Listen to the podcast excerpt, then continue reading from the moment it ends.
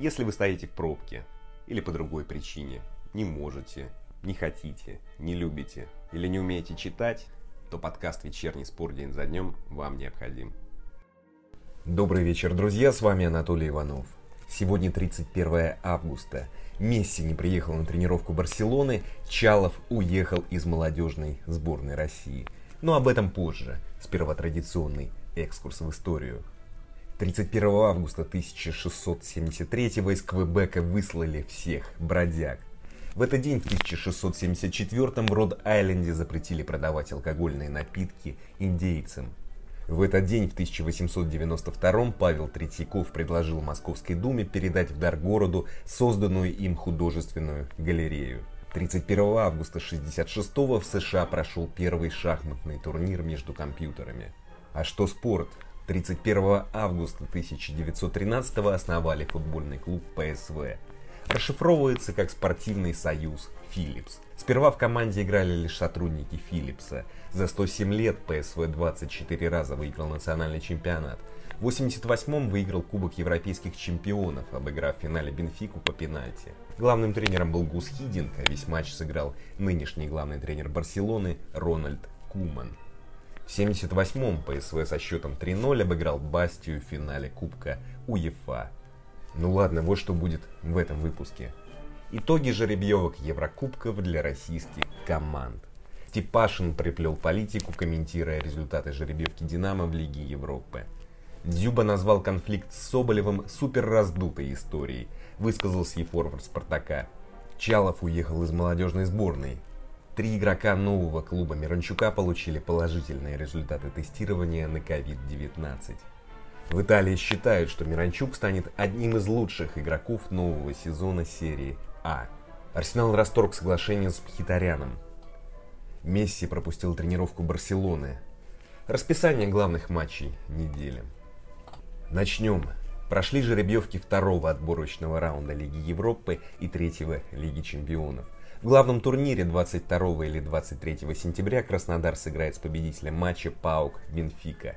Краснодар сыграет в классическом формате двухматчевого противостояния, а вот матчи третьего квалификационного раунда сократили до одной игры. Что ж, делать прогнозы на выступления российских команд в Еврокубках – гиблое дело. В прошлом году Краснодар прошел Порту, но вылетел от Олимпиакоса. Российские клубы могут обыграть Реал или Ливерпуль, но проиграть Айку, Сангалину, Апаэлу или Мюльне. Если Краснодар пока не знает, с кем сыграет, то московская «Динамо» получила соперника по квалификации Лиги Европы.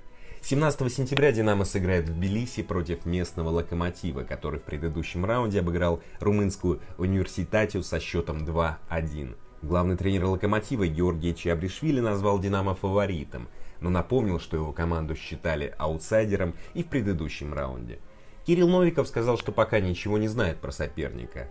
Хорошо, что не стал шапками закидывать.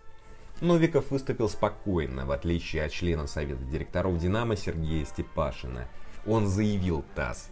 Результат жеребьевки любопытный, все-таки в Тбилиси никто у нас давно не играл после событий 2008 года. Правда, я совсем не знаю эту команду, знаю Динамо Тбилиси, Торпедо Кутаиси. В любом случае, грузинские игроки всегда очень техничные. С точки зрения влияния болельщиков, Грузии они одни из самых активных. Нас выручит только одно, то что их не будет. Все должно быть нормально, тем более я не понаслышке знаю, что на уровне народов отношения между русскими и грузинами какими были, такими и остались. Тем не менее, это не просто матч Лиги Европы, это матч Россия-Грузия. Я бы так поставил задачу перед московским «Динамо». Надеюсь, также сделает совет директоров и рассчитываю, что выйдем в третий отборочный раунд Лиги Европы, заявил Степашин ТАСС. Друзья, не хочу мусолить это заявление и объяснять, что в нем не так потому что и так понятно. Все-таки поразительные способности в подменах понятий порой демонстрируют российские чиновники. Когда удобно кричат, что спорт должен быть вне политики, и что как раз таки западные партнеры вклиниваются в российский спорт. И также, когда удобно, начинают вещать про политику. Но вот при чем здесь, уважаемый Степашин, матч Грузия-Россия? Причем тут события 2008 года? Зачем про это?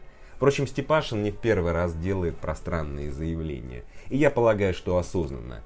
Ведь вряд ли человек с таким опытом и положением не думает о том, какие волны могут вызвать его заявление. Может не хватает хайпа Сергею Степашину, но не будем бросать в него камни. Ну ладно, идем дальше. У Дзюба и Соболева все хорошо, никакого конфликта между нападающими сборной России. По крайней мере, это так, если верить Дзюбе и Соболеву. Форварды сделали совместное фото и высказались о ситуации. Дзюба заявил на пресс-конференции. Супер раздутая журналистами, вашими коллегами ситуация. Не понимаю. Мне кажется, перестали говорить о футболе, а больше говорим о каких-то непонятных вещах. Конфликта как такового не было. Когда мы с Сашей созвонились, не было каких-то извинений. Просто поговорили по-мужски. Вещи, которые останутся между нами. Улыбнулись, пожелали друг другу удачи на футбольном поле. Вся эта ситуация, болельщики, журналисты, люди додумывают. Какие-то сказочные версии. Люди придумывают вещи на ровном месте, я поэтому и не комментировал ситуацию. В таком уж современном мире мы живем. Любую тему обмусоливают. Это бред. Пусть говорят о качестве игры Спартака Зенита. Надеюсь, эта тема закроется с сегодняшнего дня. Уже подташнивает от нее, сказал Дюба. Соболев высказался короче. Он заявил, у нас никакого конфликта не было. Мы созвонились, пообщались, по-мужски все обсудили. Никто ни перед кем не должен был извиняться. Вопрос закрыт. Все хорошо, сказал Соболев. Знаете, друзья, Станислав Черчесов, возможно, недооценил реакцию общества на эту историю. Но он сказал как есть, и это хорошо. Но начался вой. А ведь Черчесов мог скрыть истинные мотивы первоначального невызова Соболева. Вот и думайте, что иногда полезнее, правда или ложь. Только потом не стоит жаловаться на то, что клубы закрытые, якобы что-то скрывают, не хотят комментировать и так далее и тому подобное. Идем дальше. Федор Чалов покинул расположение молодежной сборной России, сообщили в пресс-службе РФС. В сообщении написали.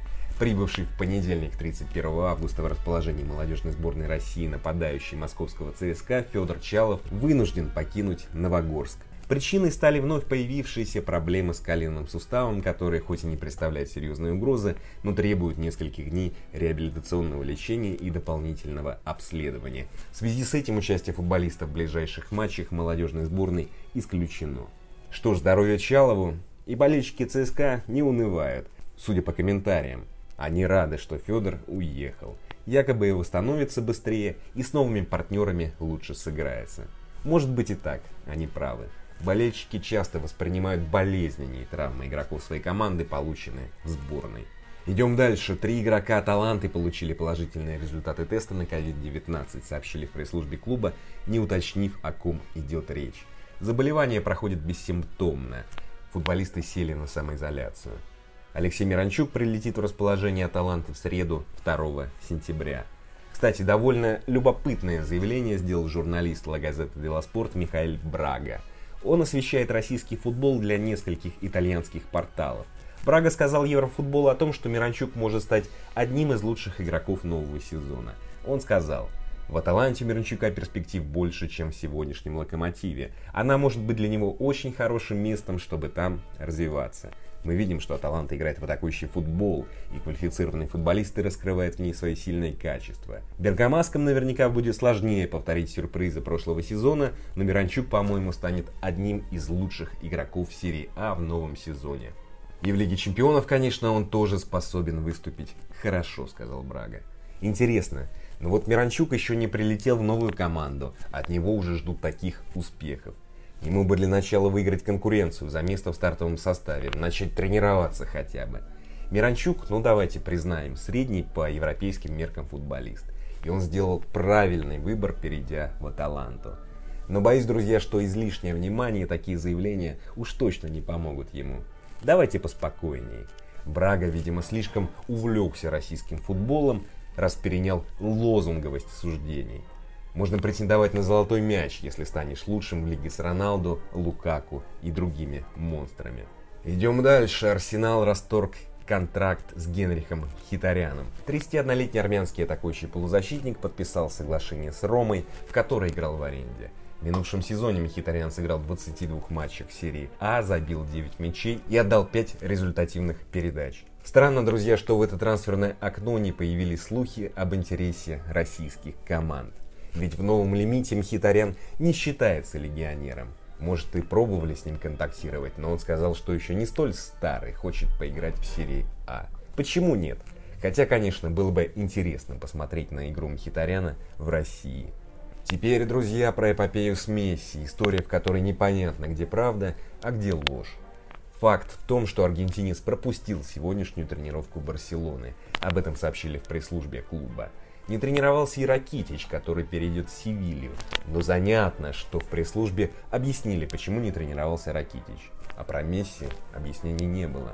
В испанских СМИ пишут о том, что Месси не считает себя частью команды и уже якобы об этом заявил руководству. Он не намерен тренироваться с Барселоной. Его ждут в Манчестер Сити, Интере, ПСЖ.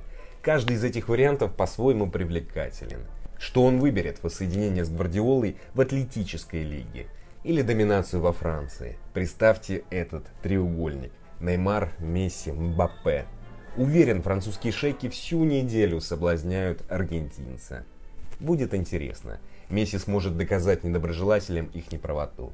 Ведь говорят, что Месси способен играть на уровне только в одном клубе.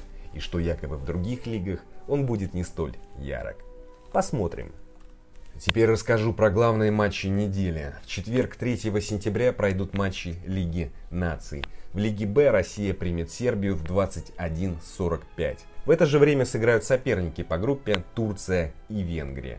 Все матчи в Европе начнутся в 21.45. В этот день также сыграют Германия, Испания, Украина, Швейцария, Финляндия, Уэльс, Болгария, Ирландия, Словения, Греция, Молдова, Косово, Латвия, Андора и Фареры, Мальта.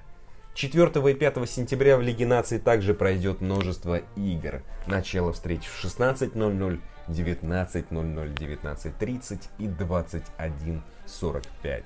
В 23.00 3 сентября стартуют отборочные матчи к чемпионату мира в Южной Америке. Вот они. Аргентина, Парагвай, Бразилия, Венесуэла, Колумбия, Уругвай, Чили, Перу и Боливия, Эквадор. На этом все, друзья. Спасибо. Встретимся в пятницу. А теперь немного Шопена. thank you